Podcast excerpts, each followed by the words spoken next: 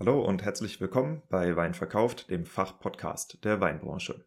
Heute spreche ich mit Emilio Foradori über den Aufbau eines landesweiten Händlernetzwerks und über den Selbstfindungsprozess einer Nachfolgegeneration, die ein Weingut von einer so strahlkräftigen Winzerpersönlichkeit wie seiner Mutter Elisabetta Foradori übernimmt.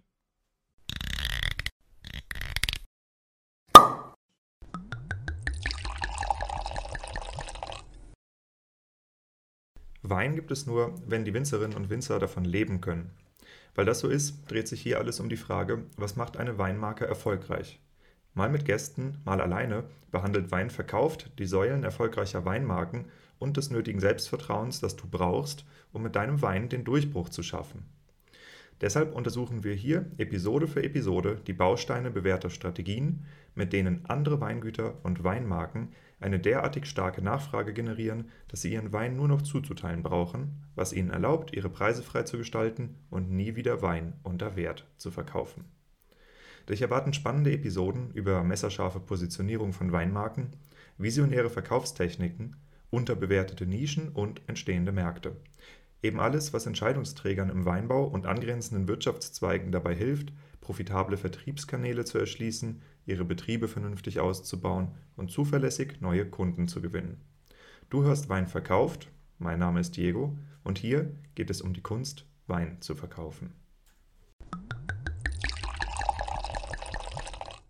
Allen, die das hier über Spotify oder Apple Podcast hören, wünsche ich auf jeden Fall einen guten Rutsch ins neue Jahr und feiert schön. Und allen, die das hier über Wein Plus hören, äh, ihr seid natürlich die Early Access Leute. Das bedeutet, dass ihr schon zwei Wochen früher Zugriff auf diese Episode habt, als alle, die halt Spotify oder Apple Podcast nutzen. Und insofern äh, wünsche ich euch das gleiche dann in zwei Wochen nochmal.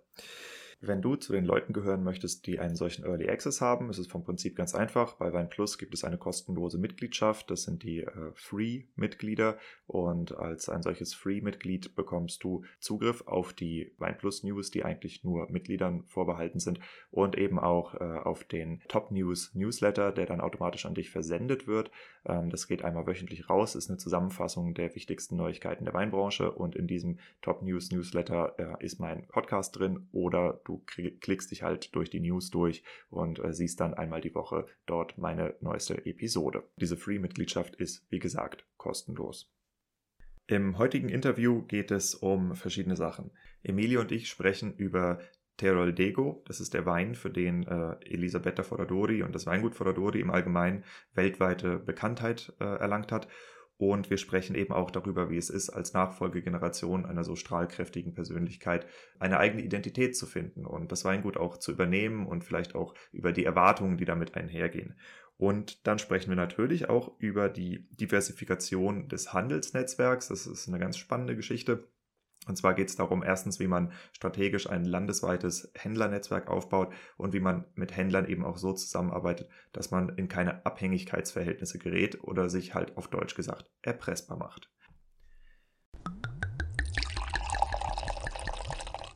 Emilio, Heute haben wir ein weiteres Interview aus Italien. Es freut mich sehr, dass ihr alle auch so gut Deutsch könnt, dass wir das nicht nur auf Englisch machen müssen, sondern dass wir es auch auf Deutsch machen können.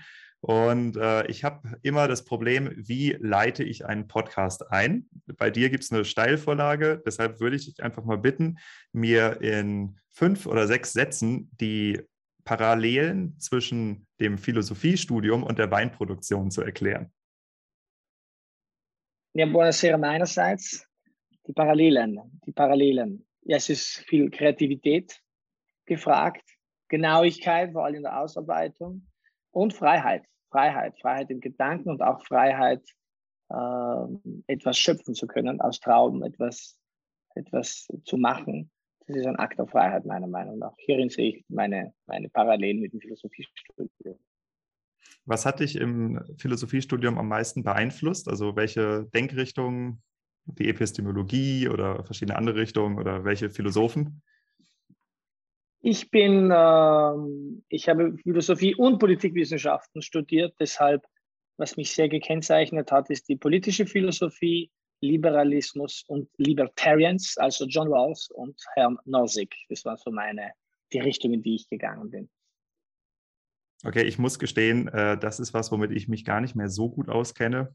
Aber ähm, ja, ich werde es auf jeden Fall googeln und ich werde auch die Namen, die du genannt hast, Es ist auch ein sehr, spezieller, ein sehr spezieller Teil der Philosophie. Wie, wie bist du dazu gekommen? Ja, es ist ein sehr, sehr. Ich wollte nach, meiner, nach meinem Abitur, ich war fasziniert von, von dieser Disziplin und deshalb, und deshalb äh, habe ich entschieden, Philosophie zu studieren. Ich wollte gar nichts mit Wein zu tun haben, obwohl ein elterliches Weingut da war. Ähm, und, und so bin ich da reingerutscht. Mhm.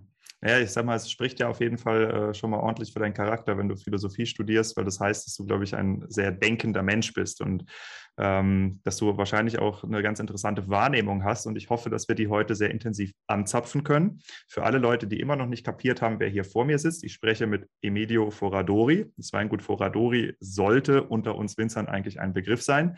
Und ähm, für die, die nicht so genau wissen, wer oder was äh, die Familie Foradori sind, würde ich dich bitten, Emilio, dass du die Geschichte von eurem Weingut mal beschreibst. Und äh, diese Geschichte ist ja auch sehr stark mit deiner Mutter verbunden. Und vielleicht kannst du das aus der Perspektive des Sohnes machen, weil du warst ja noch jünger, als deine Mutter das Weingut zu Weltruhm geführt hat. Wie hast du das erlebt und was hast du da beobachtet? Ja, die Geschichte fängt eigentlich ein bisschen früher an. 1939 kauft mein Urgroßvater das Weingut. Es war ein Anwalt und ein Jäger. Während der Lese ist er zur Jagd gegangen. September, Oktober, November, da saß er nicht im Keller, sondern hat, ist seiner Passion nachgegangen.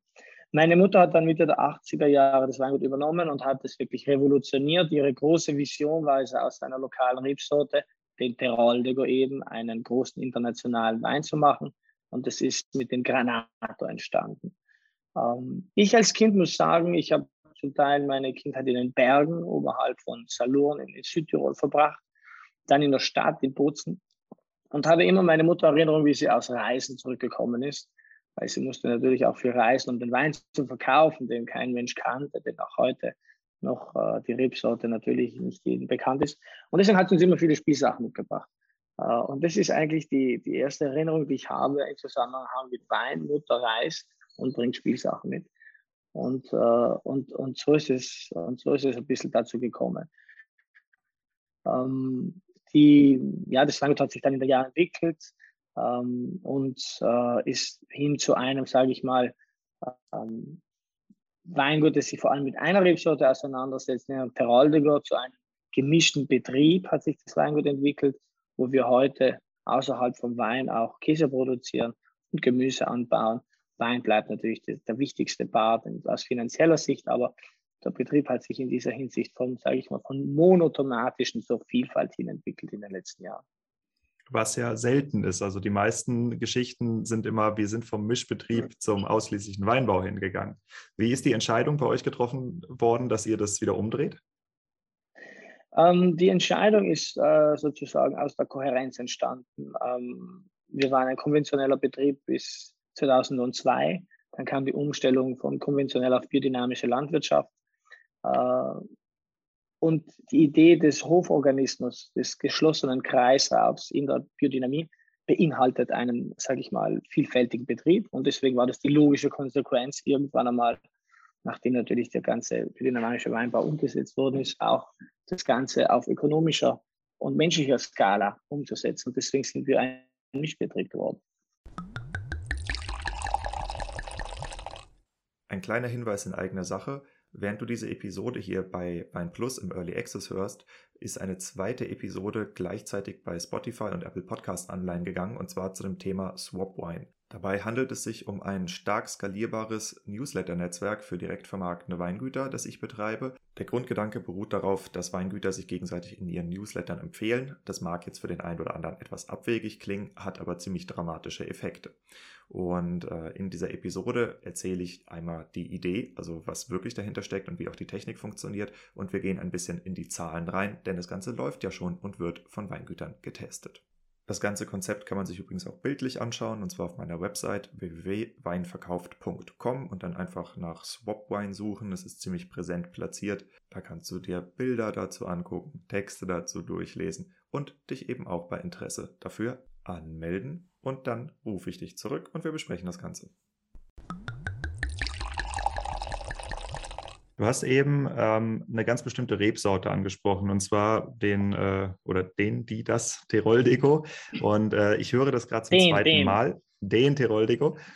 Ähm, und zwar in dem Interview mit äh, Lisa Endrici von Endrizi ähm, geht es um auch um Teroldego und sie hat schon kurz über euren Verband gesprochen, aber ich denke, dass äh, ihr als Weingut diese Rebsorte wirklich dahin gebracht habt, wo sie heute ist und auch dafür steht. Und deshalb ähm, würde ich dich doch tatsächlich bitten, dass du erstens uns mal ein bisschen was über Teroldego erzählst. Und dann auch, äh, wenn du sagst, dass sich euer Weingut im Wesentlichen um diese eine Rebsorte dreht, uns ähm, auch eure Sortimentsgestaltung erklärst. Also wie setzt sich euer Weinsortiment zusammen, wenn es auf eine Rebsorte fokussiert ist? Ja, der Roldiger ist ein ganz lustiger, schräger Kerl. Den gibt es praktisch nur in der Piana Rotaliana. Das mittlerweile gibt es ja noch außerhalb, aber es ist wirklich äh, marginär. Piana Rotaliana ist eine Schwemmlandebene in Trentino, sind ungefähr 500 Hektar. Terolligo ist eine Rebsorte, die in der Familie von Pinot anzusiedeln ist, sehr eng mit Lagrein, Syrah, Mondes Blanche und Turezza verwandt eine Rebsorte, die ähm, natürlich einmal den, die alpine Frische, aber auch einen, sage ich mal, etwas mediterranen Charakter widerspiegelt. Die große Arbeit, die mein Vater zusammen mit meiner Mutter geleistet haben, in den 80er Jahren war es, diese Rebsorte genetisch neu zu entdecken. Heißt, es gab damals nur zwei Klone, die kommerziell angebaut, kommerziell verfügbar waren und äh, es gab keine Biodiversität. Wenn ich heute einen Spätburgunder pflanzen will, habe ich ungefähr 300 kommerzielle Klone zur Verfügung, plus die unzähligen massalen Selektionen aus dem Oregon und Burgund und schießt mich der Teufel los. Beim Tirol war das nicht der Fall. Und deshalb hat meine Mutter und mein Vater sind in alte Weinberge gegangen, haben ungefähr 40 Biotypen entdeckt, die sehr lockerbeerig waren, sehr ertragsschwach sind und mit diesen 50 verschiedenen Typen haben sie die gesamte Rebfläche neu bepflanzt.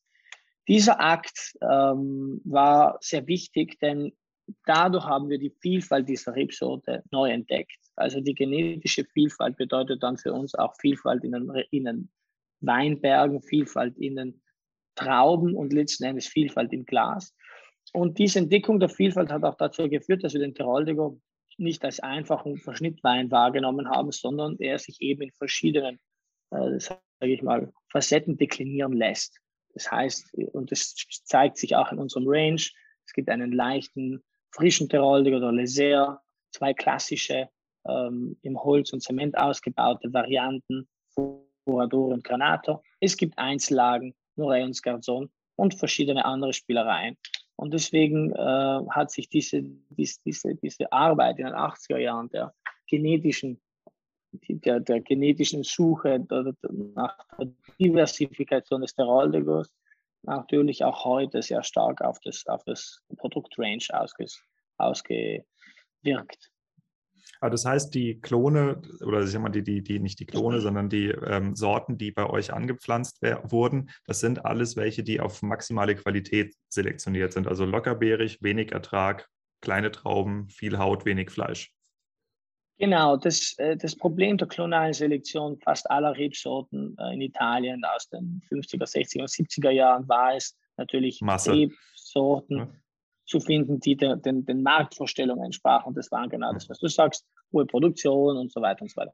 Und das, was meine Mutter und mein Vater war, gemacht haben, war ein, ein, ein Akt, äh, der genau in die entgegengesetzte Richtung gegangen ist, eben kleine, lockerbeerige Typen auszusuchen, die weniger Ertrag, wie du gesagt hast, mehr Konzentration, mehr Komplexität ins Glas gebracht haben. Der Teroldego spielt ja für euch eine ganz wesentliche Rolle, also sowohl eine wirtschaftliche Rolle, aber auch natürlich in der Identität, ja, weil der ja extrem mit der Geschichte deines Weinguts verbunden ist. Ähm, was glaubst du, was Teroldego international darstellt? Also ist Teroldego ein Begriff? Ist es nur in der Weinszene unter Hardcore-Fans ein Begriff oder ist es tatsächlich äh, eine Weinsorte, die auch eine überregionale Bekanntheit unter Normalkonsumenten genießt? Also ich zitiere meinen Bruder. Äh, also ich bin verantwortlich für und den, den Vertrieb in den, in den deutschen, deutschsprachigen Märkten. Mein Bruder hat den ganzen, sage ich mal, Vertrieb weltweit und in Italien in der Hand. Er sagt immer, kein Sommelier steht in der Früh auf und denkt, welchen Tirol auf seine Weinliste platzieren soll.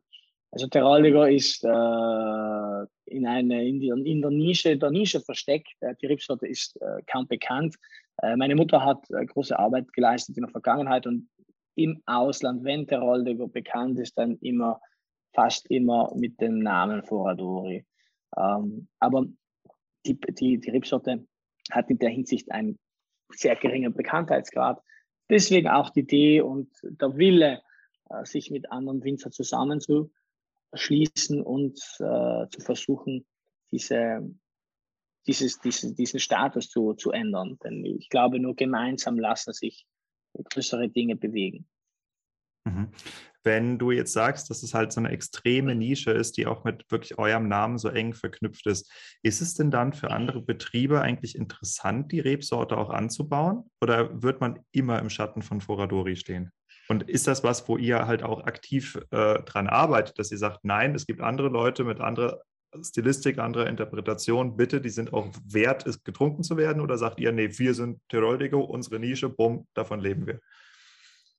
Nein, wir, wir, wir sagen natürlich und, und, und tauschen uns gerne aus, denn wir sind uns dieses, dieses Vorteils einerseits ist, dieses, ist natürlich ist, äh, die einzig für seinen Vorteil, anders ist es ein großer Nachteil, denn ein Weingut wie uns ist nicht sehr groß, hat einen bestimmten Wirkungsgrad und darüber hinaus kommen wir nicht raus. Deswegen unser Ziel ist es auch, junge Menschen, neue Produzenten zu animieren, äh, diese Rebsorte in, den Vordergrund zu stellen. Das ist auf jeden Fall ein Ziel.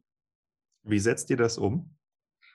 Indem ganz konkret Leute zu uns kommen, zum Beispiel und fragen, wo soll ich denn sonst hin, was probieren gehen und wir ihnen Weingüter empfehlen. Ähm, und wie wir das anders umsetzen, also meine Aufgabe ist es, äh, mit, der, mit, mit der Gruppe Revolutions zu interagieren und da Kooperationen und, und Synergien zu, zu schaffen. Und, und, das, und das versuchen wir zu tun. Mhm. Diese Gruppe Tirol Evolution, das äh, erklär mir mal bitte mehr, was genau das ist. Ich glaube, es ist ein, ein kleiner Anbauverband oder ein kleiner Winzerverband sozusagen, hm, was ich bisher verstanden habe. Also ich habe nur von der Lisa bisher darüber gehört und vom Torben, ähm, aber erzähl du mir mal aus deiner Perspektive, was das ist, wie ihr das ins Leben gerufen habt, ähm, vielleicht auch welchen Impact diese Gruppe hat, ähm, welche Arbeit sie leistet, äh, wohin sie sich entwickeln kann. Ja? Also, dass wir eine Idee davon kriegen, wie das funktioniert. Ja, man kann es, es ist ein, ein kleiner Verband. Ähm, ähm, das Ziel dieses Verbandes ist es in erster Linie, eine qualitative Basis zu schaffen, um äh, Weine hervorzubringen, die, sage ich mal, über die Frucht, über das, sage ich mal, über die Commodities hinaus entstehen können. Und das ist nur möglich, wenn man einen gewissen, sage ich mal, gewisse Richtlinien beachtet. Wir haben ein internes Reglement, das um einiges restriktiver ist als die DOC vom Terraldiger. Denn das ist eigentlich der große, das große Problem dieser Rebsorte, hängt mit, mit, mit äh, einerseits mit den Akteuren zusammen. 85 äh, Prozent der, Tra Trauben sind in Hand von Genossenschaften und andererseits mit den Regeln, die dahinter stehen. Natürlich, die, die Akteure schmieden oft die Regeln und die Regeln sind sehr großzügig äh, gestaltet worden in den letzten Jahren. Also wir reden hier von äh, 125 Hektoliter pro Hektar als äh, Ertragsmenge. Ich glaube, es gibt nur ein Prosecco und noch irgendwas im Latium, das drüber liegt. Also wir sind fernab von jeglichen Qualitätsweinbau.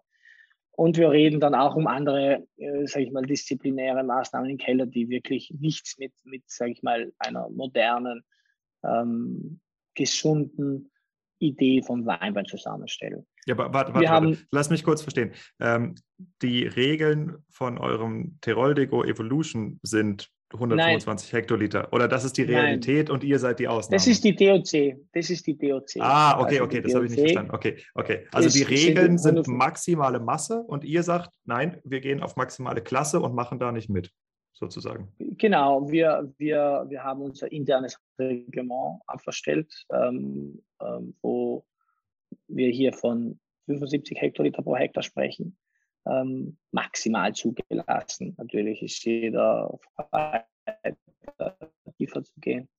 Und, und verschiedene andere Praktiken, wie wir jetzt alle nennen, wo wir einfach restriktiv hergehen und sagen, das ist jetzt ein Standard, den wir uns setzen. Darüber okay, hinaus verstanden. wird die Individualität der Einzelnen überlassen, aber das ist der erste Schritt. Diese Idee hat in den letzten Jahren ähm, auch, sage ich mal, unter Anführungszeichen politische Auswirkungen gehabt auf die anderen Akteure. Es wird stark diskutiert um BOCG und so weiter und so fort. Ähm, Diskussionen sind im Gange, um, um, um die Tatsachen zu ändern. Und das ist sozusagen die Basis, auf der diskutiert wird, ja. Dieser Verband, ist der von euch gegründet? Also bist du Gründungsmitglied? Ja, ich bin, ich bin äh, Gründungsmitglied, sind neun Winzer und äh, neun Gründungsmitglieder sozusagen. Bis jetzt ist kein externer noch dazu gekommen. Dann kommt jetzt die absolute Frage. Wie heißen diese neuen Betriebe? Wie die neuen Betriebe heißen. Foradori, Zeni, Endrizzi, De Vescovi Ulsbach, De Vigili, Torigati, Geierhof, Donati, Martinelli. Okay, ich glaube, ich kann es nicht nachprüfen. Ich glaube, du hast bestanden. Ich habe ähm, hab, hab jetzt, hab jetzt gerade neun auferzählt. Äh, passt. Okay. Ich hoffe, ich habe ähm, jemanden vergessen. So, so ein kleiner Verband, ähm, der bringt natürlich eine gewisse Vorteil durch Flexibilität, weil du äh, wenig involvierte Mitglieder hast, aber gleichzeitig hast du natürlich auch eine extrem enge Zusammenarbeit. Hm, vielleicht kannst du mal ein bisschen über die ähm, Schwierigkeiten äh, eines solchen Verbandes sprechen? Also was, was, sind, wenn man als Winzer, weil es gibt ja auch, ich sag mal, in Deutschland möglicherweise oder unter den Zuhörern in Österreich oder so gibt es ja auch Leute, die solche Verbände vielleicht gründen wollen oder die alte Rebsorten wiederbeleben wollen. Ähm, was sind die Fehler, die man nicht unbedingt wiederholen muss? Was sind die Sachen, auf die man achten muss hinsichtlich Finanzierung, hinsichtlich Richtungsvorstellungen, hinsichtlich, es gibt ja bei Verbänden auch immer das Problem der Übernahme von anderen, gegen die man sich schützen muss oder lauter, lauter Themen, die irgendwo interessant sind. Was hast du da gelernt? Ähm, was, wir, was ich gelernt habe. Naja, ähm, auch in einem so kleinen Verband, äh, das äh, verschiedene, sage ich mal, nennen wir sie Fronten. Ja, es ist äh, kein Geheimnis. Es gibt Menschen, die einen stärkeren Fokus auf die Produktion setzen und auf Werte, die mit der Produktion verbunden sind. Und es gibt Menschen, die einen, sage ich mal, etwas kommerzielleren Fokus setzen und in der Produktion flexibler sein wollen.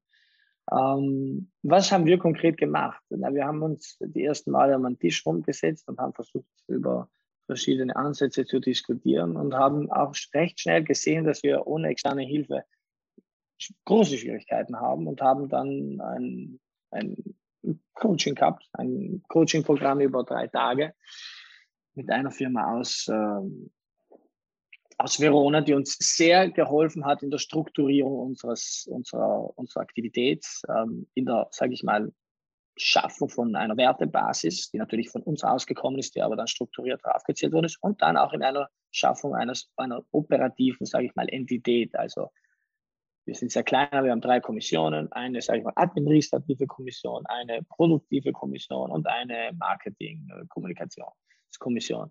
Und in dieser Strukturierung ähm, haben wir eben gesehen, wer welche Fähigkeiten hat. Es gibt natürlich Mitglieder, die äh, mehr Fokus auf die Produktion haben und natürlich ihr Beitrag dort sehr wertvoll sein kann. Und so, indem wir in diesen kleinen Arbeitsgruppen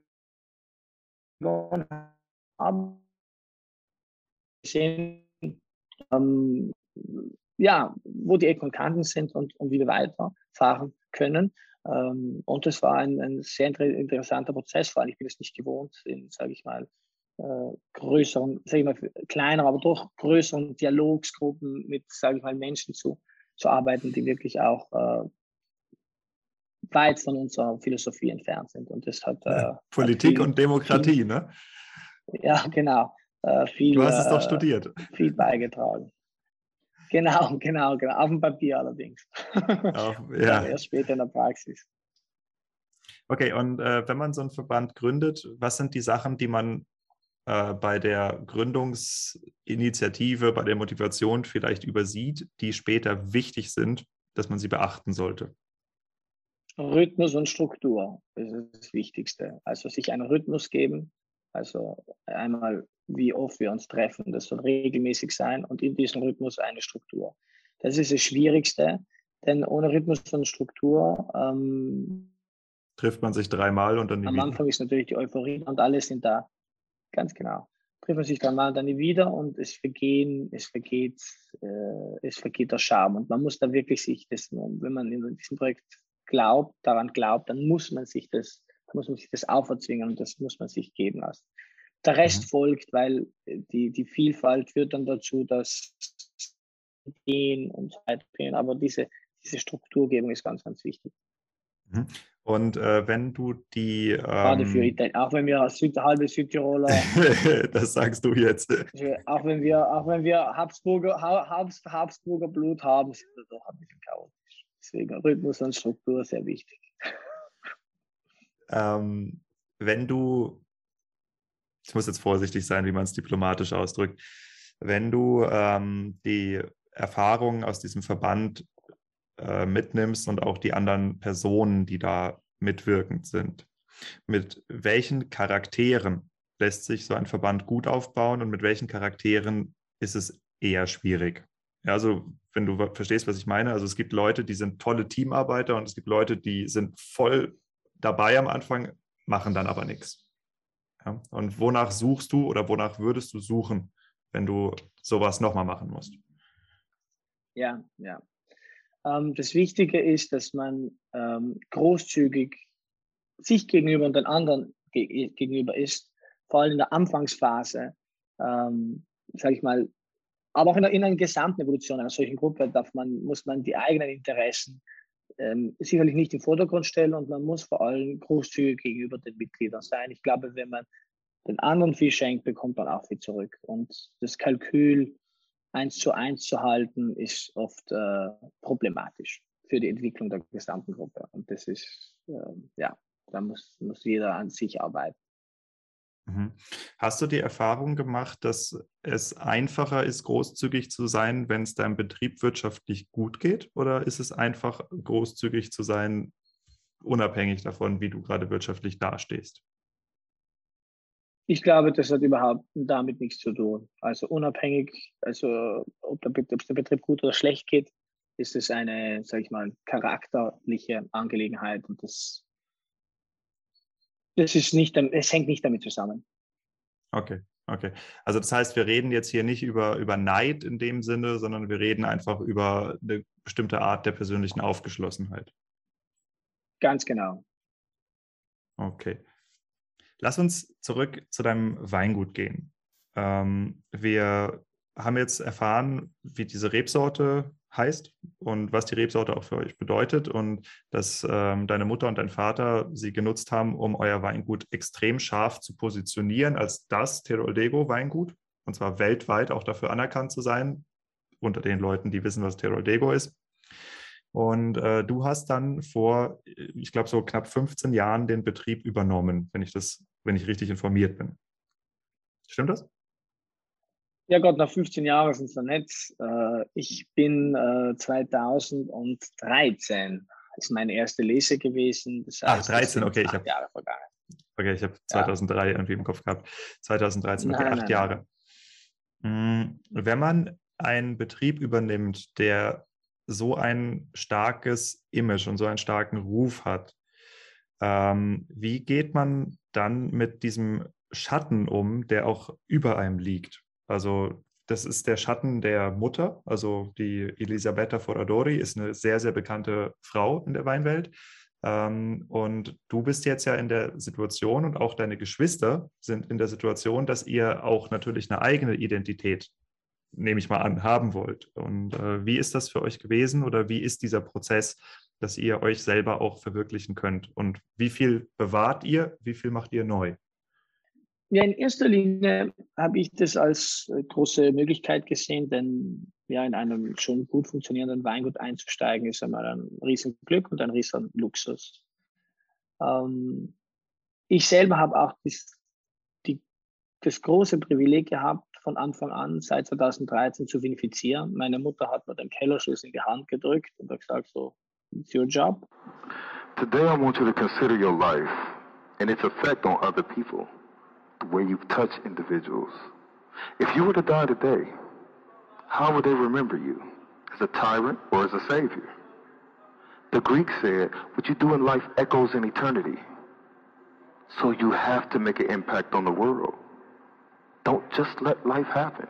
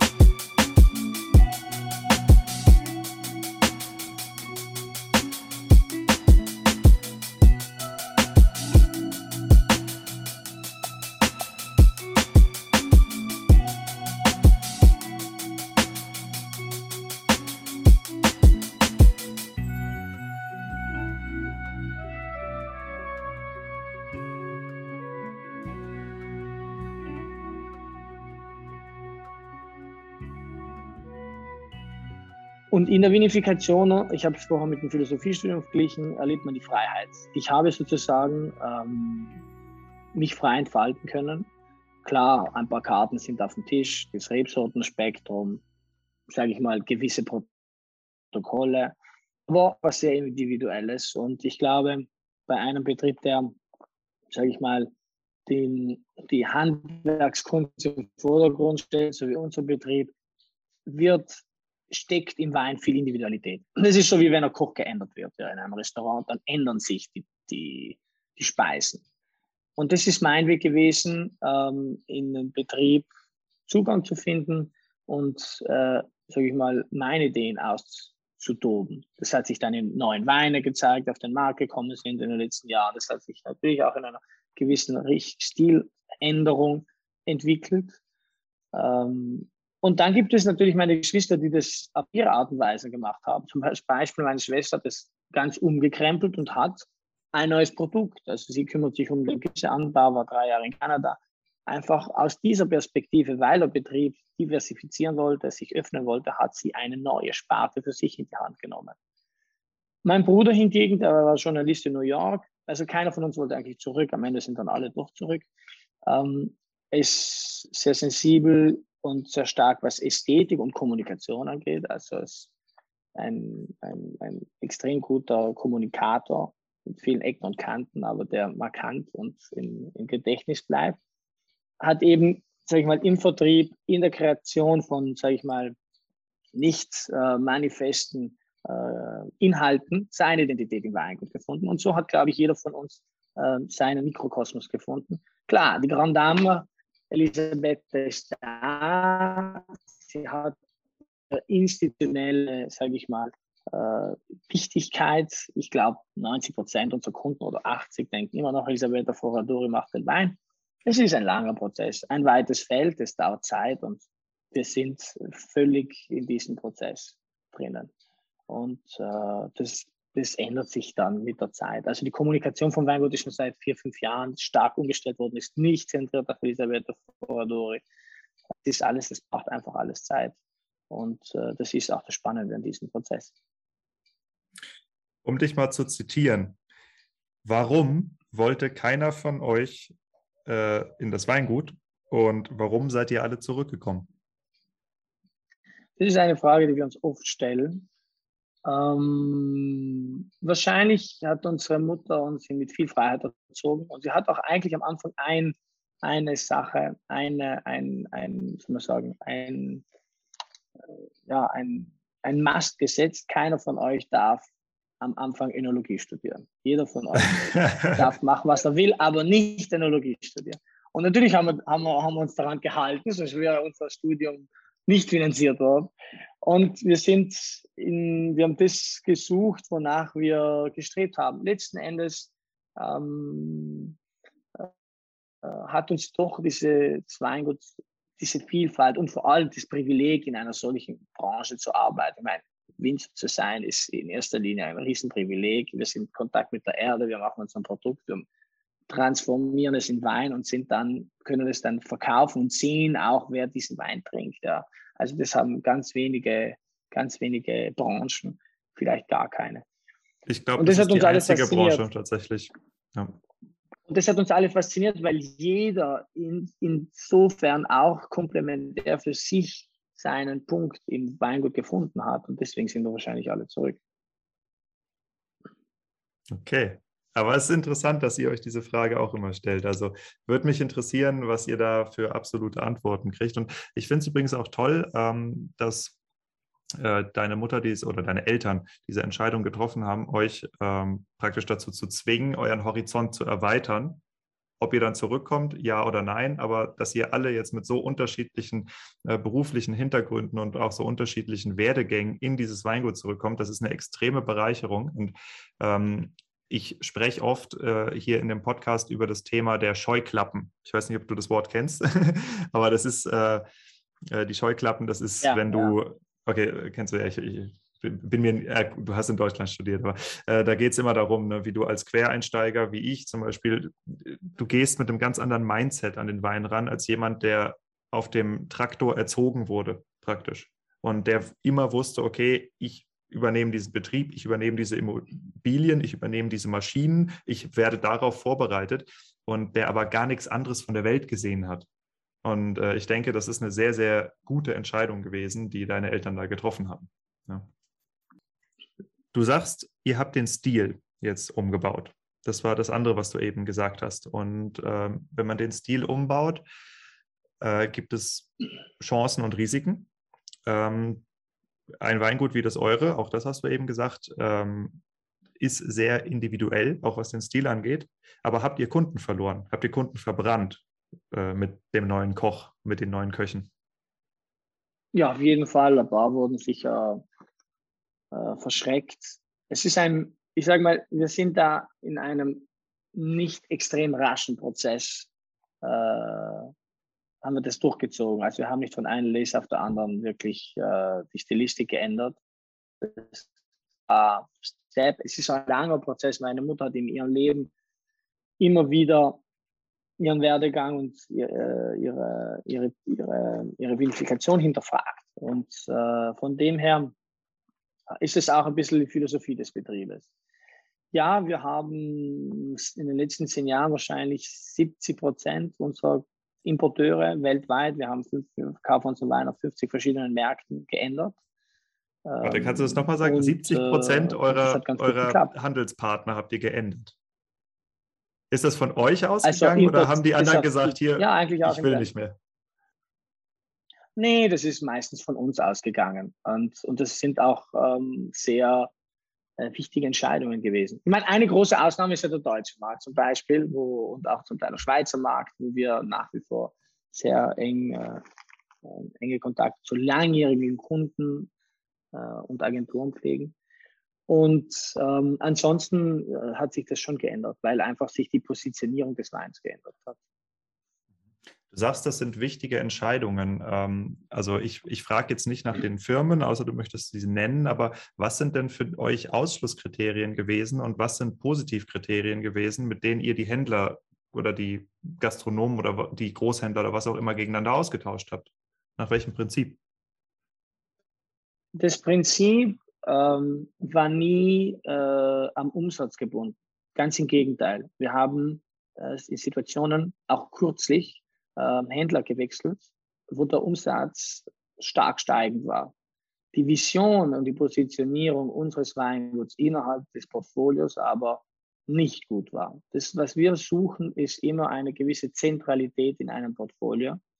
Das heißt, wenn ich äh, einen Händler in New York suche, und dieser Herr, ähm, naja, Antinori, Guadaltasso, Ferrari und äh, Marchesi di Barolo verkauft, dann ist meine, natürlich bin ich einerseits in einer Stilistik, die nicht reinpasst und zweitens habe ich auch ein Gewicht, das, ähm, das sehr niedrig ist im Portfolio. Im, also das heißt, der, des Umsatzes du willst, und der Wichtigkeit. Du willst nicht in die Markenboutique? Es, sondern du willst selber, du willst in die Spezial Spezialitätenboutique praktisch rein, oder? Ja, so kann man es auch sagen. Ähm, die, natürlich gibt es Fälle, wo, wo, wo beides geht, aber es, es geht einfach vor allem um den persönlichen Kontakt zur Person und der Vision, die sie vom Markt hat. Und wenn diese kompatibel ist mit uns, dann funktioniert es gut. Ansonsten kann es ja gut funktionieren, aber langfristig wahrscheinlich nicht. Mhm, cool, danke. Also das war auf jeden Fall was, was in diesem äh, Podcast noch nie vorgekommen ist als Thema. Und äh, ich denke, das ist eine große Bereicherung. Und ähm, ich würde dich bitten, dass du jetzt den äh, Zuhörern einfach mal einen kurzen Überblick über euer Weingut gibst. Also wie groß seid ihr, wie viele Hektar, wie viele Flaschen im Sortiment, was habt ihr für eine Jahresproduktion, so die Standardzahlen, die man halt wissen muss, um sich zu vergleichen mit einem Betrieb. Ähm, so, wir, unser Betrieb ist äh, 30 Hektar groß, also 30 Hektar werden dem Weinbau gewidmet. Wir produzieren circa zwischen 160 und 180.000 Flaschen im Jahr. 70 Prozent des Portfolios ist auf Rotwein ausgerichtet, auf den Teroldig und der Rest ist den Weißwein-Rebsorten geschuldet, die allerdings auch lokal sind. Ähm, wir verkaufen, es hat sich mit Covid ein bisschen geändert, hat sich aber jetzt in diesem Jahr wieder eingependelt, ungefähr 50 Prozent unseres Weines im Ausland, in 50 verschiedenen Ländern. Italien und die Region sind jedoch nach wie vor der wichtigste Markt. Ähm, ja, das in, in Groben sind das, äh, sind das die Zahlen, falls du Kauft ihr Trauben? spezifisch Zahlen.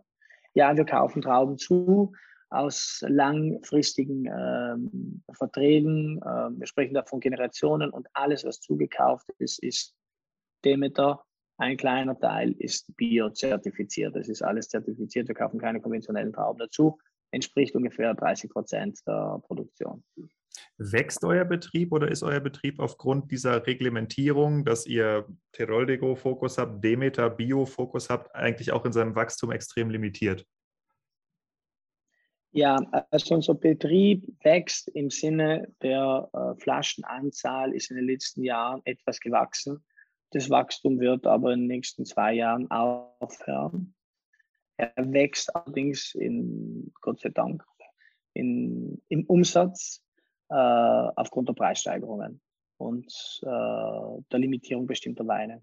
Also unser Betrieb ist jetzt äh, Covid-Jahr ähm, ausgeschlossen im zweistelligen Bereich seit 2013 gewachsen. Oh, das ist natürlich viel, äh, viel und gratuliere dazu. Ähm, Im kleinen zweistelligen wie, Bereich. Also. ja, aber das ist, das, da, da kann man schon stolz drauf sein. Und ähm, Gib uns doch mal einen Überblick über eure Vertriebskanäle. Also wie viel von eurem Wein verkauft ihr an Direktkunden, wie viel läuft in den Großhandel, wie viel läuft in die Gastronomie, ähm, dass man so eine an Idee Direktkunden. Es ist eine, also ich, ich sage jetzt die Zahlen, die wir von unserem Betrieb aus direkt haben. An Direktkunden verkaufen wir für 7% vom Umsatz. Sehr, sehr gering. Wir verkaufen den Großteil an Importeuren oder Händlern, da unsere Struktur einfach sehr exportlastig ist. Und in Italien sehr stark eine Distribution, nämlich Wähler, verbunden ist. Das heißt, Importeure und sag ich mal, Großkunden machen dann den restlichen, ich würde sagen, 80 Prozent aus. Und die direkten Kanäle der Gastronomie sind dann das, was, das, was übrig bleibt, die 10, 15 Prozent. Wenn ich das Bild aber anschaue und je nach, und natürlich je nach Markt hergehe, gibt es große Schwankungen. Es gibt natürlich Märkte, wie zum Beispiel Frankreich, ist ein wichtiger Markt für uns, klingt komisch, ist aber so, die sind zu 85 Prozent gastrolastig. Es gibt Märkte wie Quebec, wo wir sehr viel ins, in die SAQ, ins, ins Monopol verkaufen, die sind zu 90 Prozent äh, Monopol, also shoplastig. Das ändert sich dann. Die genauen absoluten Zahlen weiß ich nicht. Ich würde bauchmäßig sagen, wir sind sehr gastrolastig. Andererseits hat die Pandemie gezeigt, dass sich die Kanäle sehr schnell ändern und dass äh, trotz äh, der großen Schwierigkeiten sich das alles sehr schnell umstrukturieren kann. Und das, hat, das ist auch passiert. Und, äh, und, und dementsprechend kann ich da keine genaue Antwort sagen. Mhm. Wie haben sich die ähm, Märkte in den letzten Jahren für euch entwickelt? Also habt ihr mehr Export dazu gewonnen, mehr regional, mehr Fachhandel, mehr Gastro und was ist das, wo ihr eigentlich hin wollt? Wir wollen zu einem äh, Gleichgewicht zwischen 65, 70 Prozent Export haben und den Rest in Italien verkaufen. Wir haben in den letzten Jahren gekämpft um diese 30, 35 Prozent Italienanteil, viel Geld investiert, damit wir präsent im Markt sind. Das hat verschiedene Gründe. Ähm, der erste, ganz banal, ist, dass wer nach Italien kommt und viele unserer Kunden kommen nach Italien, dass sie unseren Wein in Italien finden. Es gibt nichts Blöderes, als wenn du irgendwo auf der Welt bist, in Argentinien oder in Frankreich und einen französischen Wein von einem Freund oder Winzerfreund trinken willst und den nicht findest. Ja. Das ist ähm, etwas, äh, woran wir arbeiten, also Visibilität in Italien. Warte, verstehe ich das richtig? Also ihr zählt darauf, dass ein äh, Kanadier, der äh, Foradori aus dem Sterne-Restaurant oder irgendwo halt in äh, Kanada schon mal getrunken hat, der kommt nach Italien, der hat diesen Namen ja. im Griff, der ist aber in Venedig, geht da. Und der geht in Venedig in einen Sterneladen essen und da muss und, Foradori auf der Karte sein. Yes. Mhm. Okay, alles klar. Das ist etwas, was meine Mutter und mein Bruder ab absurd verfolgen. Positionierung, Positionierung, Positionierung in Italien. Mhm. Und das geht ähm, nur durch die Gastro. Deswegen ist Italien gastrolastig. Du hast eben gesagt, also ich weiß nicht, ob du die Frage jetzt beantworten willst, die kommt spontan und die ist intim. Ähm, du hast gesagt, ihr habt viel Geld investiert. Ich will nicht wissen, wie viel, aber ich will wissen, wofür. Was sind die Maßnahmen, von denen ihr davon ausgeht, dass sie effektiv sind, um sich zu positionieren? Die effektivste Maßnahme, um sich zur Positionierung, ist ein kapillares Vertriebsnetz zu haben. Und ein kapillares Vertriebsnetz in Italien funktioniert praktisch nur durch eine Distribution. Und deswegen haben wir Warte, Kapillar, zu arbeiten. Was meinst du mit Kapillar? Ganz viele kleine oder meinst du? Ganz viele. Hochziehen? Ich will nicht, nein, ich will ganz viele kleine, natürlich auf hohem Niveau, aber ich will ganz viele kleine überall in Italien haben.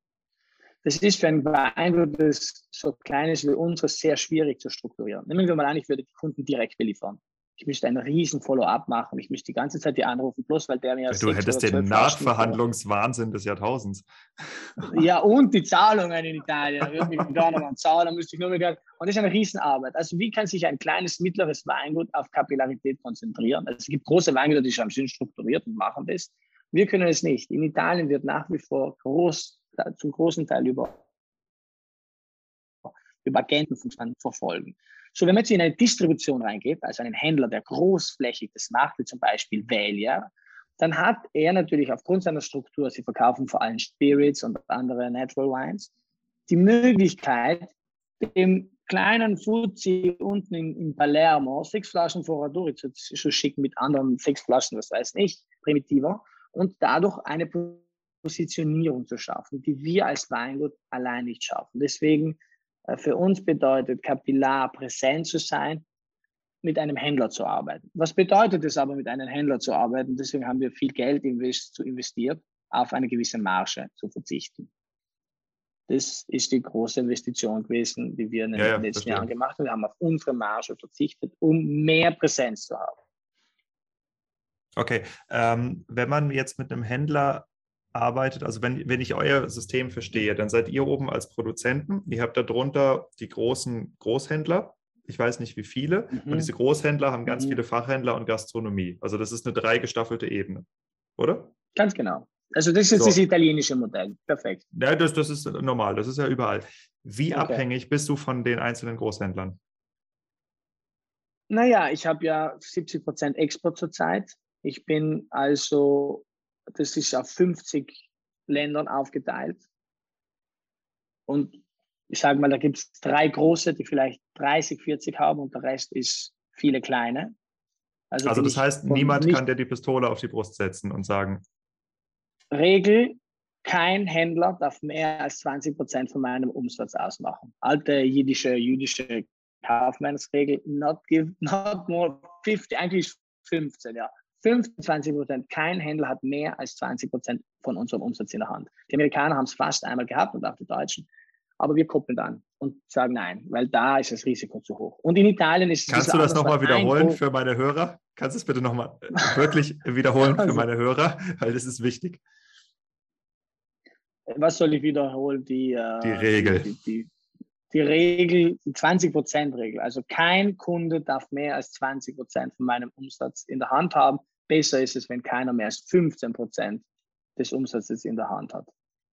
Mhm. Ich muss jetzt hier das mal ein bisschen aus der, nein, nein, aus der eigenen äh, Erfahrung sprechen. Ich habe ja für einen großen deutschen äh, Marktplatz für vivinza.de habe ich die Akquise gemacht und es gibt ganz viele Weingüter, die gesagt haben, jo, wir wollen eigentlich schon da verkaufen, wir können aber nicht, weil äh, unsere Fachhändler uns die Pistole auf die Brust setzen. Und diese Möglichkeit haben Fachhändler nur, wenn ihr diese Regel missachtet habt. Und wenn ihr euch, liebe Winzer und liebe Winzerin, strategisch aufstellen wollt und einen Pfad sucht, wie ihr in den nächsten Jahren wachsen könnt, dann seht zu, dass ihr keine Monopolpartner habt oder dass ihr das runterschraubt, dass ihr diversifiziert. Du hast eben zwei interessante äh, Punkte angerissen, die für eure Umsatzsteigerung ohne ähm, Produktionssteigerung äh, wichtig sind, und zwar Preissteigerung versus Limitierung. Und ähm, vielleicht kannst du noch mal ein äh, bisschen deine Perspektive auf diese beiden Themen geben, weil Preissteigerung ist ja das sensibelste Thema überhaupt für alle Winzer und Limitierung ist gleichzeitig eine, eine Maßnahme, was man in manchen Weinbereichen kennt, zum Beispiel im Sherry-Bereich oder so, wo auch Flaschen durchnummeriert werden und in anderen Weinbereichen halt überhaupt nicht. Was sind deine Erfahrungen mit diesen beiden äh, doch recht sensiblen Themen? Naja, die, die Themen sind immer stark vom Markt abhängig. Der deutsche Markt ist nach wie vor der sensibelste Markt, was Preissteigerungen angeht, vor allem, sage ich mal, im unter 10-Euro-Bereich, also unter 10 Euro Exceller. Ähm, unsere also die zwei Sachen sind korreliert. Ähm, wenn natürlich der Wein limitiert ist und die Menge limitiert ist, dann sind Preissteigerungen sage ich mal, recht einfach zu handeln. Aber es muss schon ein klares Signal an den Kunden geben. Also der Kunde muss kapieren, der Wein ist jetzt fertig. Den gibt es dann für zwei Monate nicht mehr, ein halbes Jahr. Und dann lassen sich natürlich Preissteigerungen ganz anders gestalten. Erwarte, das heißt, eine Preissteigerung wird mit einer entweder wirklich nachfragebedingten oder künstlichen Verknappung kombiniert. Absolut ja. Das, das ist ein, ein Must. Ich höre das und, zum ersten Mal. Interessante Strategie.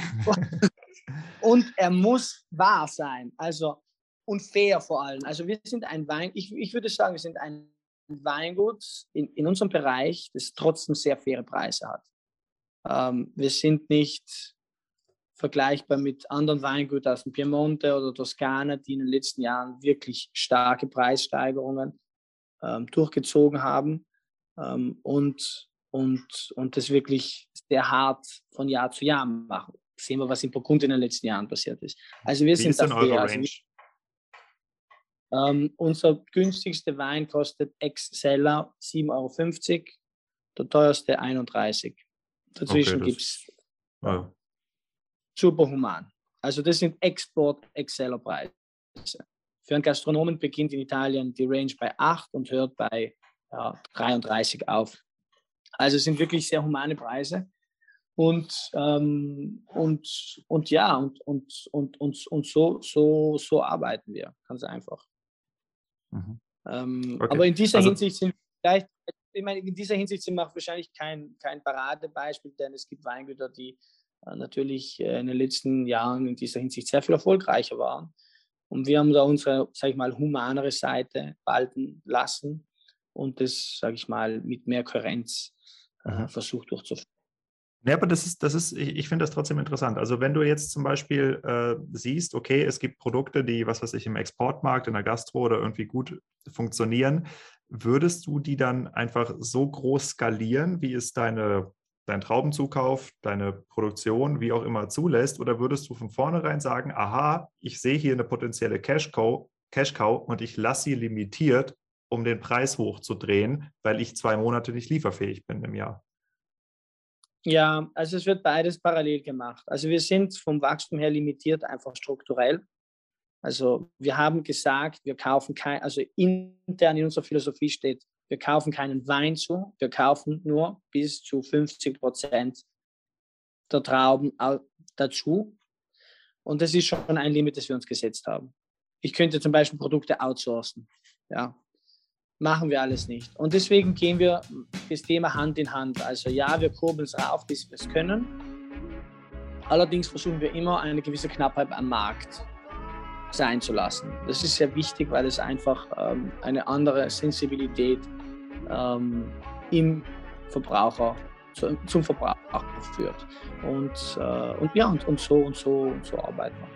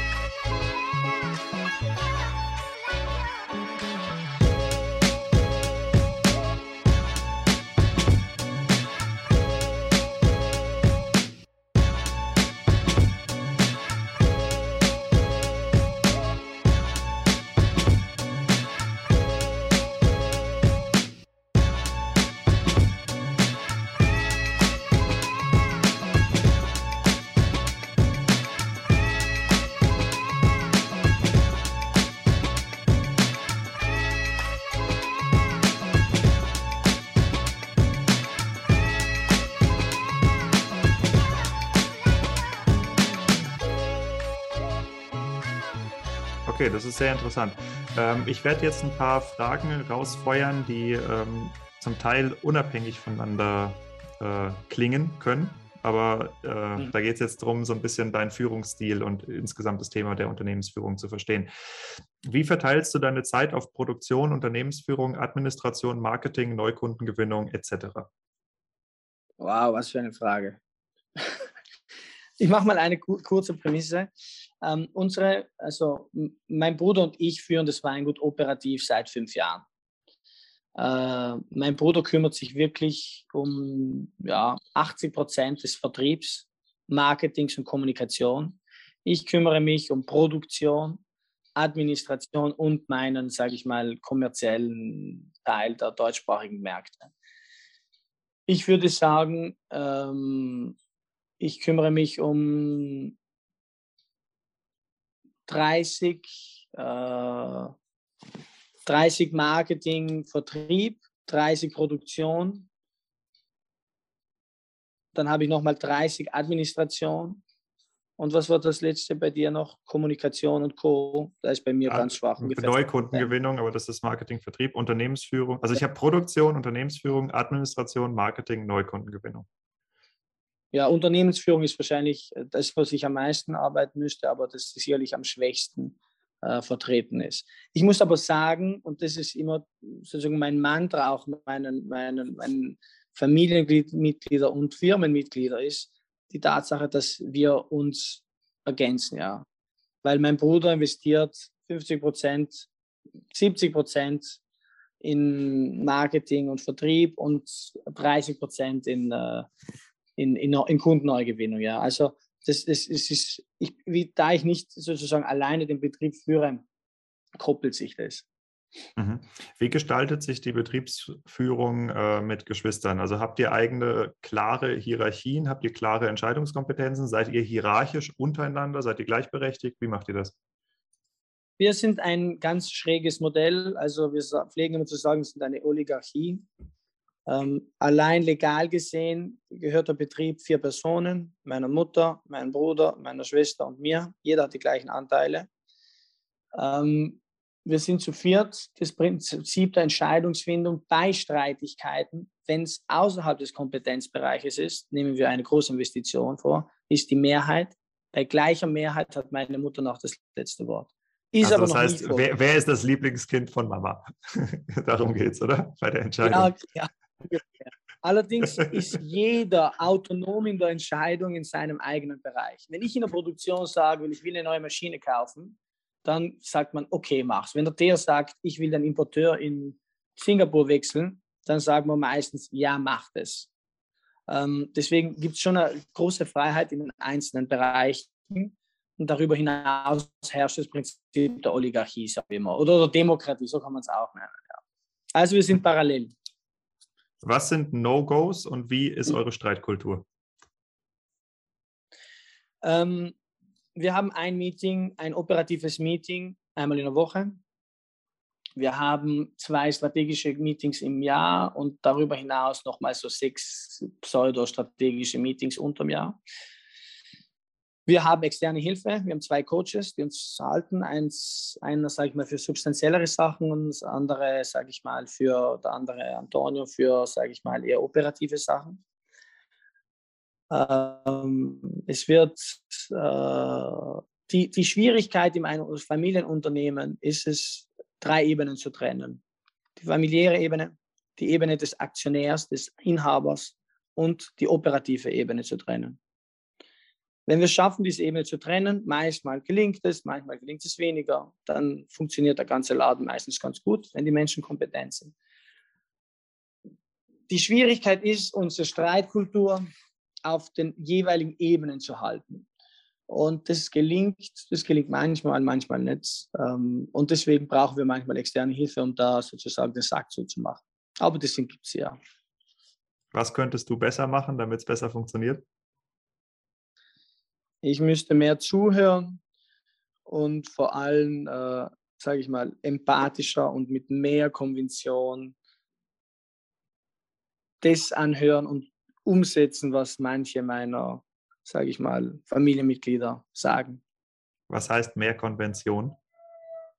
Konvention. Also wenn mein Bruder zum Beispiel einen Vorschlag hatte, der, der sozusagen, von dem ich nicht überzeugt bin, aber wir entschieden haben, das so zu machen, dann müsste ich die Entscheidung mit mehr Konvention, wie soll man sagen, mit mehr Überzeugung, ich kann immer gescheit Deutsch, mit mehr Überzeugung zu tragen. Ich trage sie dann, aber manchmal zu 99 und nicht zu 100 Prozent. An denen müsste ich arbeiten. Sprechen deine weiter. Geschwister Deutsch? Ja, natürlich. Wir sprechen untereinander immer Deutsch, mit meiner Mutter Italienisch. Okay, das heißt, äh, du kannst ihnen diesen Podcast auch zum Hören geben und du kannst auch hier mal eine Botschaft an sie absenden, ja? eine, eine Absichtserklärung. Ja, den, den, werde ich Ihnen sicher, den werde ich ihm sicher, den werde ich ihm sicher weiterleiten. Und, äh, aber diese Sachen, äh, wir, wir, kennen uns. Okay, äh, nächste Frage. Was interessiert oder fasziniert dich am Weinbau am meisten? Die Freiheit, etwas zu erschaffen und es anderen Menschen weiterzugeben und ihnen Freude zu bereiten. Das ist das, was mir am meisten gefällt an diesem Beruf. Also etwas, ja, ja, ich weiß nicht, ob erzähl weiter. Doch, doch, das ist gut. Ich dachte, die Pause war also, ein Ende. wirklich aus einer Traube ein Getränk zu machen, ist auch, äh, sage ich mal, Euphorie und, und, äh, und Positives weitergibt und, und diese Freude zu teilen. Das ist das, was einzigartig ist in diesem Beruf. Was sind deine wichtigsten unternehmerischen Entscheidungen gewesen?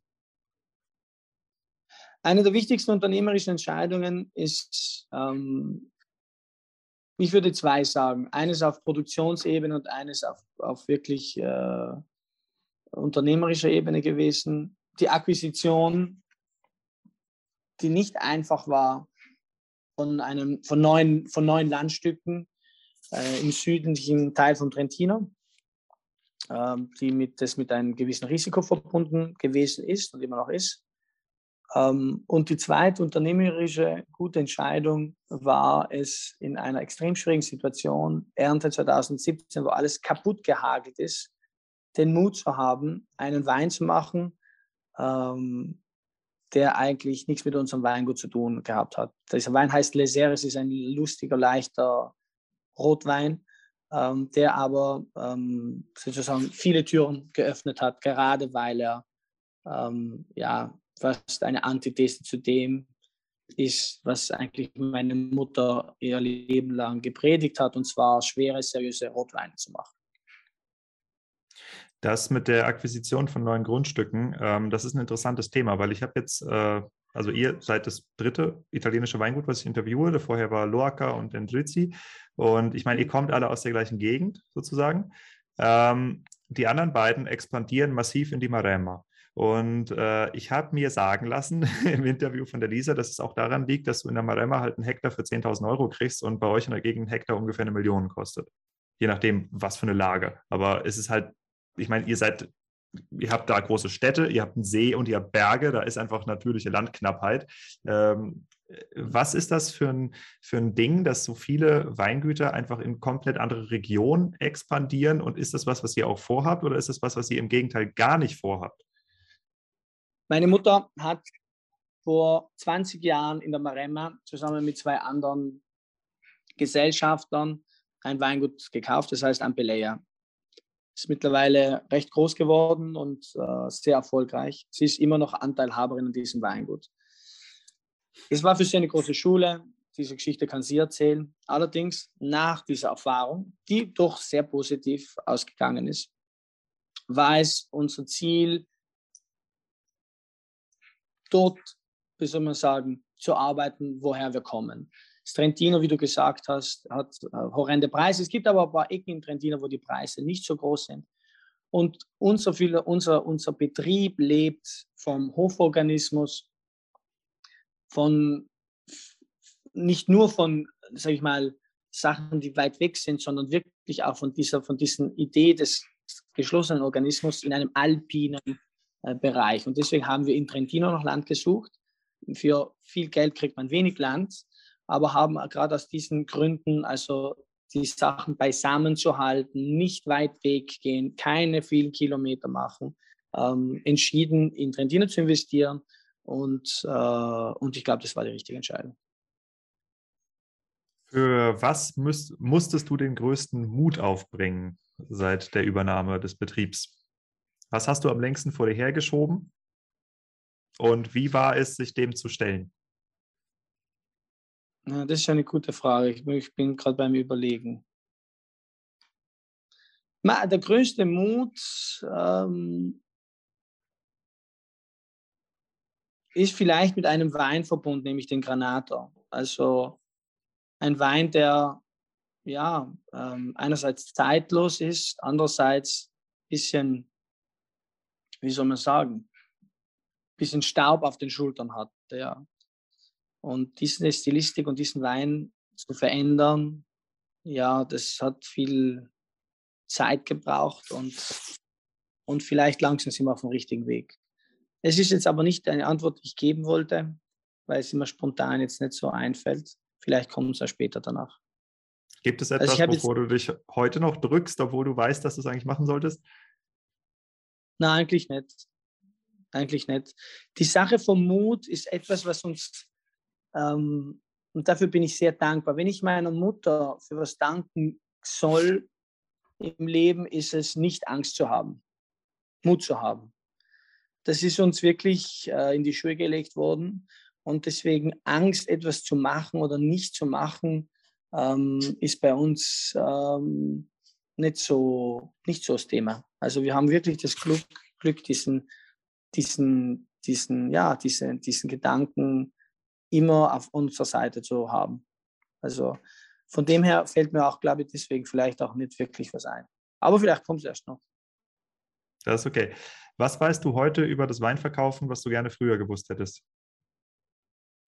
Was weiß ich heute über das Weinverkaufen? Weil ich glaube, ich weiß nicht so viel letzten Endes. Ähm, was ich vielleicht weiß, ist, dass menschliche Beziehungen, das habe ich vielleicht am Anfang nicht gecheckt, das merke ich erst jetzt, ähm, Kontakte, tiefe Freundschaften in einer so kleinen Welt das A und O sind. Ja, das habe ich vielleicht früher unterschätzt. Also ich bin einer, der vom, vom Produkt kommt, von der Produktion und bin sehr auf das Produkt auf die Produktion fokussiert. Und das ist ein kleiner, marginärer Teil. Warte, hast du gerade gesagt, dass du ein Nerd bist? Nein, habe ich nicht gesagt. Aber ich war, ich, ich sage ich mal, ich bin, bleibe produktfokussiert, aber mein Bruder zeigt mir immer wieder, dass Emotionen und menschliche Beziehungen in dieser Welt und im Verkauf äh, ja, gleich oder vielleicht mehr zählen. Und das habe ich lange verneint, sage ich mal. Hm. Ich finde, das ist eine sehr schöne Erkenntnis und äh, der kann ich mich auch nur anschließen. Das ist auch etwas, was ich lernen musste tatsächlich. Also ich bin ja nicht aus einem Unternehmerhaushalt gekommen, äh, sondern ich bin jetzt selber als Unternehmer, als einer der wenigen in meiner Familie tatsächlich aktiv geworden. Und das ist eine Lektion, die muss man lernen. Und äh, ich habe das für mich äh, mit den Worten, die ich im Weingut Greiner gelernt habe. Ähm, das Schönste ist, wenn man als Fremder kommt und als Freund geht. Ähm, das ist für mich so eine Art Motto geworden. Und äh, so sehe ich auch diesen Podcast mhm. hier. Ich hoffe auch, dass wir uns dann in echt mal sehen, weil das äh, gefällt mir extrem, das Gespräch hier. Aber ich mache weiter. Ich habe noch ein paar Fragen. Und zwar, mh, hm, welche Weinmarken hältst du neben deiner eigenen derzeit für am beobachtenswertesten? Also ich nehme jetzt Marken her, die in meiner, sage ich mal, Nische-Bereich sind. Ja. Es gibt zwei ganz große, drei große italienische Phänomene. Das ist einmal die Familie Pepe, Emidio Pepe. Dann ist es der Herr Luca Roagna. Dritter Fall ist Monte Raponi. Und dann, aber das ist ein Fall, der schon vorher stark war, das sind die Schwestern, Rinaldi-Schwestern. Da ist der Vater schon maßgebend gewesen. Diese Weingüter gab es vor zehn Jahren nicht de facto. Und alle drei Weingüter haben eine, eine Geschichte, also die gab es nicht auf dem Markt als Marke, aber alle drei Weingüter haben eine extrem, vielleicht Monterabone nicht extrem tiefe und lange Geschichte. Ja. Und die letzte Generation hat es geschafft, ähm, erstens mal unglaubliche Weine zu machen und zweitens auch im Markt wirklich den Markt zu ändern. Also nehmen wir das Beispiel Pepe her, also das ist jetzt mittlerweile, ähm, ja, ähm, vielleicht im deutschen Sprachraum weniger, aber in Amerika mehr als nur ein Kultweingut geworden, wo die Preise von 20 Dollar auf 400 Dollar sich bewegt haben. Und in dessen kurzer Zeit. Und das sind Weingüter, die mich aus einer Marktperspektive sehr faszinieren. Kannst du mir einen Kontakt herstellen?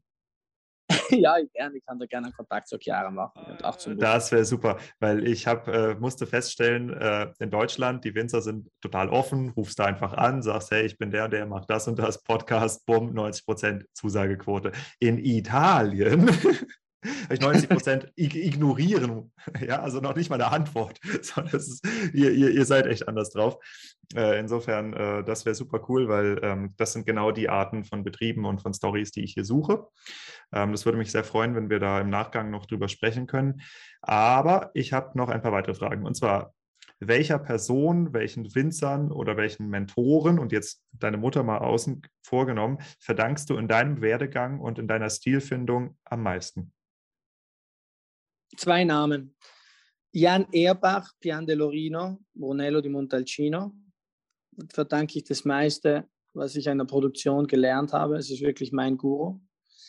Und der zweite, als Lebemensch, aber auch ähm, als, als Weinmensch, ist Piero Incisa della Rocchetta, Besitzer von Bottega Chakra und einer der Besitzer von St. Guido. Was haben die beiden dir mitgegeben sozusagen? Ja, Erbach hat mir ähm, äh, einmal mitgegeben, was es heißt, präzise zu arbeiten, also wirklich präzise zu arbeiten, Detail, Fanatismus ohne Ende, ähm, gleichzeitig Offenheit für andere Themen. Es ist so ein klassischer bipolarer ähm, äh, romantischer deutscher Charakter, der einmal total ins Detail geht ähm, und äh, doppelte Selektion am Abwehrtisch hat mit Abwehr, mit, äh, optischer Selektion und, und so weiter. Und andererseits kümmert er sich um die Bienen und wie man das Hohenkieselpräparat am besten ausstreuen soll. Also extreme, das sind ganz wenige Menschen, die das haben, Genauigkeit äh, im, im Prozess und Offenheit, Vielfalt andererseits. Ähm, ich habe wenige Menschen kennengelernt, die, die so ticken. Ähm, und der zweite Mensch, Piero Incisa, er kommt aus einer sehr, sehr, sehr, sehr, sehr bekannten äh, Weinfamilie, ähm, hat aber der jetzt nicht den Rücken gekehrt, aber fast und im Nichts, in der größten finanziellen Krise, die Argentinien erlebt hat, ein Weingut in der Wüste hingeknallt, wo du denkst, Warum und warum, das Warum ist ja klar, es sind dort uralte Prephyloxera Weinberge, Pinot Noir und ähm, äh, diesen Mut natürlich bei aller finanziellen Stärke, die ein solcher Mensch hat, muss man haben äh, und diesen, diesen, diesen, ja, diesen Traum muss man leben und er hat ein, ein super lebendiges, tolles Weingut dort aufgebaut und davor ziehe ich den Hut. Ja, es gibt also ja immer. Der unternehmerische Spruch, Geist. Man, man, man, muss ein bisschen wahnsinnig sein, um Winzer zu werden. Ähm, und man muss auch wahnsinnig sein, um sich mit Wein wirklich tief zu beschäftigen. Insofern, ähm, ja, finde ich cool. Ähm, was hast du oder was habt ihr in den Sand gesetzt? Was haben wir in den Sand gesetzt? Also wir, äh, ich zusammen mit meinen Geschwistern, meinst du? Ja, oder du also persönlich. Ich, Produktion, ja, ich habe, ich weiß nicht, wie viel Hektoliter Essig produziert in meinem Leben. Also äh, nicht immer ist das Ziel erreicht worden, was Wein angeht. Also da kann ich, äh, sage ich mal, im Keller viele Sachen, ähm, viele Sachen erzählen. Ähm, und vielleicht haben wir einmal, also bevor wir die eine Akquisition gemacht haben, eine andere Riesenakquisition komplett in den Sand gesetzt, weil uns vielleicht, äh, weil wir ein bisschen naiv waren. Ja. Da Aber war ein bisschen viel und ein bisschen vielleicht drin. Was habt ihr da verbockt? Na, im Nachhinein ist es, also bevor wir dies, im Nachhinein ist es vielleicht auch gut so. Also wir haben das Timing verbockt. Ja, wir waren da zu, zu langsam. Im, es war ein verschuldeter Betrieb mit Banken dahinter und wir haben nicht schnell genug reagiert und ein anderer hat schneller reagiert und hat es gekauft. Aber im Nachhinein ist es okay. Ich persönlich habe dann eine andere Sache in den Sand gesetzt. Also ich habe ähm, nach meinem Studium ein Unternehmen gegründet. Das Unternehmen gibt es noch und es hat leider nicht so gut funktioniert und leider und leider ähm, äh, und da habe ich mich da sowohl als Gesellschafter als auch dann persönlich äh, kein schönes äh, Nachwesen, äh, Nach Nachhall äh, generiert. Aber ist immerhin. es reparabel? Ja, finanziell wir es repariert. Ähm, das Unternehmen hat sich stark geändert und existiert noch. Ähm, und äh, Nein, es ist insofern reparabel, dass, dass die Erfahrung, die ich daraus äh, bekommen habe, sehr kostbar ist. ansonsten ist es für mich gegangen. Mhm. Was sind die absehbar größten Hürden, die auf Foradori zukommen? Die größten Hürden, die zukommen. Naja, was äh, zurzeit äh, passiert ist, ähm, wir leben in einer Welt, die sehr verbunden ist. Unsere Weine bewegen sich frei. Ich habe das Gefühl, diese Freiheit wird enger. Wir merken es an den Rohstoffpreisen. Wir merken es, wie lange es braucht, einen Container nach Amerika zu schicken. Ähm, die Welt öffnet sich und andererseits auf materieller Ebene wird es immer kleiner, weil die Ressourcen knapper werden, weil zu viele Menschen auf dem Planeten sind und äh, ja, vielleicht weiß ich nicht konkret, was unsere großen Hürden sein werden, aber definitiv ähm, Ressourcen, Logistik insgesamt wird für die gesamte Weinbranche immer ein größeres Problem. Das heißt mhm. für uns konkret ähm, auch, wir müssen daran arbeiten, Sachen ändern. Es fängt beim Packaging an, es hört bei unseren Reisen, unsere Aufenthalte auf. Ähm, das sind alles Sachen, die wir stark am Überdenken sind. Mhm. Cool. Emilio, ich äh, möchte das Interview jetzt zu einem Abschluss bringen. Es war extrem interessant und extrem erhellend und ich danke dir vielfach. Und ich möchte mit einer Frage enden. Und äh, diese Frage, das ist ein Szenario. Ähm, wenn du dich zurückerinnerst äh, in deine Kindheitsjahre bis hin in die Pubertät, also ich sag mal so bis zur Grenze, wo du dich für dein Studium entscheiden musst. Das sind Jahre, wo mhm. du deine Eltern beobachtet hast in einem Alter, wie du jetzt bist.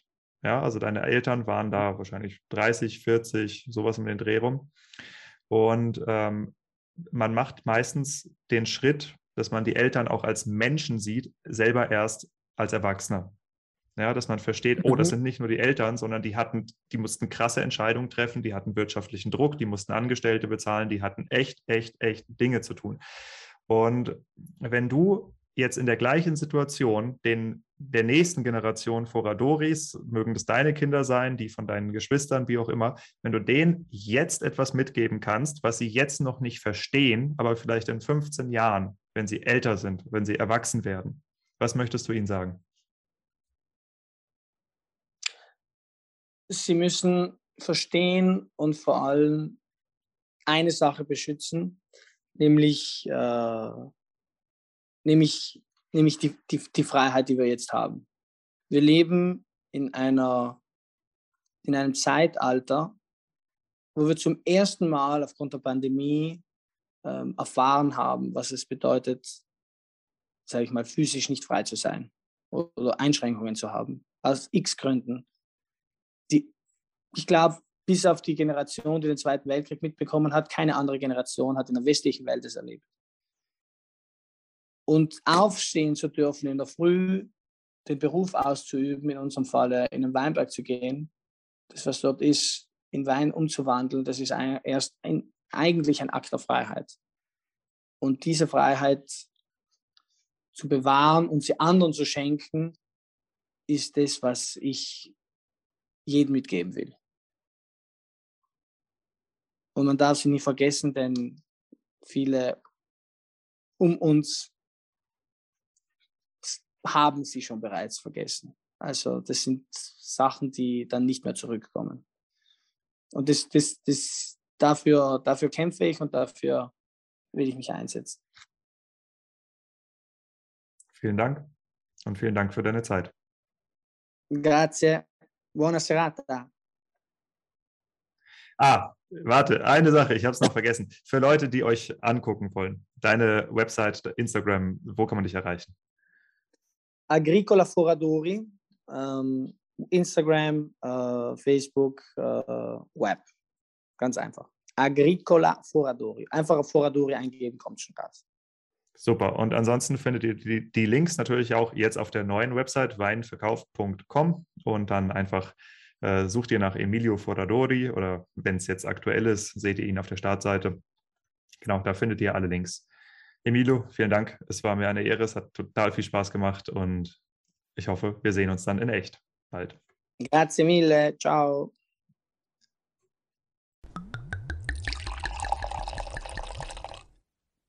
Das war doch mal wieder ein tolles Interview, oder? Also ich finde die Art vom Emilio extrem spannend, wie er erzählt, aber auch seine Sichtweise auf das Weingeschäft und ähm, die Professionalität, mit der das Weingut sich halt international bekannt gemacht hat, ist wirklich, wirklich beeindruckend. Ich denke, dass man als Winzer jeder Größenordnung von dieser Einstellung etwas lernen kann und sich bei den Foradoris eine Scheibe abschneiden sollte. Dann noch ein paar Ankündigungen. Und zwar entsteht gerade in Zusammenarbeit mit dem DLR in Rheinhessen ein Workshop über das Thema Einführung einer unverbindlichen Preisempfehlung. Dieser Workshop, der ist mit sehr, sehr wenig Karten bemessen. Ich glaube, es sind ungefähr 25 Karten, die man insgesamt dafür erwerben kann. Und äh, für die Leute, die das hier über Spotify und Apple Podcast hören, ist es natürlich ein bisschen doof, weil diese Information zwei Wochen später rauskommt als an alle, die halt über Wein Plus das Ganze hören. Es gibt aber noch andere Möglichkeiten, äh, zukünftig rechtzeitig an solche Informationen dran zu kommen. Und zwar habe ich einen Newsletter auf weinverkauf.com, den kann man abonnieren oder ihr mir eben bei Instagram folgen. Das hilft auch. Darüber kündige ich auch eine ganze Menge Sachen an und dann erfährst du sie eben just in time. So, anyway, auf jeden Fall geht es in diesem Vortrag darum, wie man als Weingut eine unverbindliche Preisempfehlung richtig einführt. Es gibt nämlich ganz viele Winzer, die schreiben UVP auf ihre Preisliste drauf, haben aber technisch eigentlich keine UVP eingeführt. Und äh, in dem Vortrag werden wir darüber sprechen, wie die UVP eben als äh, Preisinstrument fungieren kann, um steigende Einkaufspreise äh, abzupuffern, um eine Preiserhöhung durchzuführen, die an den bisherigen Stammkunden vorbeigeht und, und, und. Ist ein super spannender Vortrag, äh, den ich euch sehr ans Herz legen kann. Dann, wenn ihr euch sowieso schon dafür interessiert, was ich neben diesem Podcast hier beruflich mache, auf meiner Website findet ihr eine Info dazu zum Thema Positionierung und Beratung. Ich bin nämlich auch als Berater für strategische Positionierung im Weinbau tätig. Das bedeutet, ich helfe Winzern dabei, ihr Alleinstellungsmerkmal zu identifizieren oder anders gesagt, was unterscheidet euch von euren Nachbarn. Und sobald wir das identifiziert haben, äh, bauen wir das Ganze in eure Marketingkampagne ein. Das heißt, wir äh, krempeln das Marketing eines Weinguts komplett um von dem Thema, jo, ich mache nachhaltige Landwirtschaft und so, nein, sondern hin zu deinem wirklichen Alleinstellungsmerkmal, damit wir auch wissen, was wir zukünftig über euch kommunizieren wollen, wie wir euch positionieren und wie ihr euch dementsprechend von euren Nachbarn abhebt und nicht mehr über Preise argumentieren müsst.